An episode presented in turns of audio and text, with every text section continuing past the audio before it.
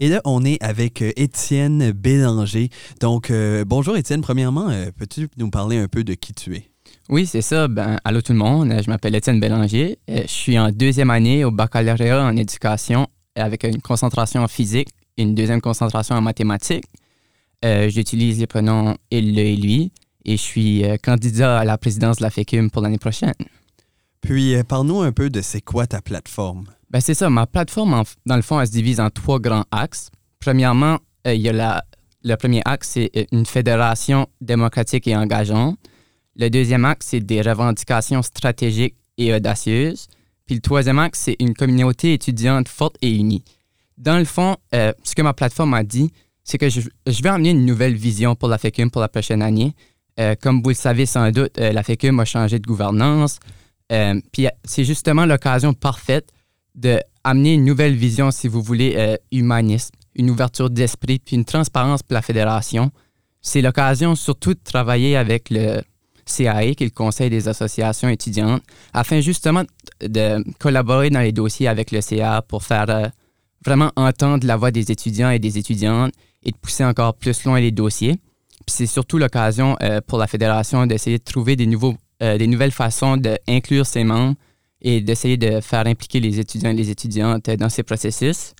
Aussi, euh, ma vision de la fédération pour l'année prochaine, c'est une fédération qui se veut un peu plus euh, revendicatrice, un peu plus faire entendre sa voix, euh, pas hésiter à retourner sur la planche à dessin afin de trouver de nouvelles façons, si vous voulez, pour faire défendre les, les enjeux puis défendre les intérêts des étudiants. Euh, on peut penser au droit de scolarité, on peut penser au logement abordable, on peut penser euh, au droit étudiant tout court.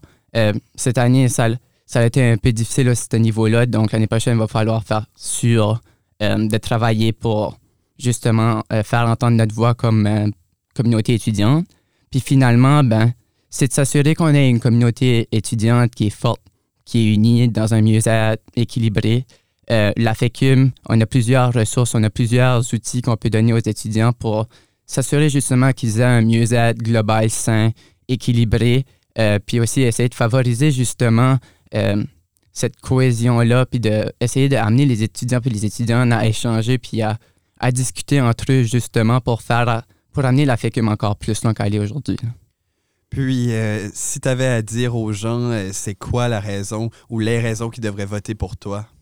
Euh, ça serait que si vous voulez une FECUM qui est ouverte, qui est humaniste, si vous voulez une fédération qui pousse encore plus loin ses dossiers puis qui n'a pas peur de collaborer puis de travailler euh, en équipe, euh, ça serait pas mal les raisons pour voter pour moi, oui. Puis, qu'est-ce qui est ta position sur le dossier du changement de nom de l'Université de Moncton? ma position, c'est une position, je te dirais, neutre, mais ouverte, dans le sens où ce que je crois qui est primordial pour la FECUM, de regarder avec son CA, puis de regarder avec le CAE que je mentionnais tout à l'heure pour savoir c'est quoi vraiment la position des étudiants vis-à-vis du sujet. Euh, c'est sûr que comme président, ben, je vais falloir porter la voix des étudiants, mais je préfère avoir l'avis général avant de me pencher sur la question. Puis, as-tu euh, une dernière chose que tu aimerais dire, un mot de la fin? Euh, oui, ben, oubliez pas, la campagne se déroule du 13 jusqu'au 20 mars, puis les votes sont le 20-21 mars. Donc, allez voter. Merci beaucoup. Merci à toi.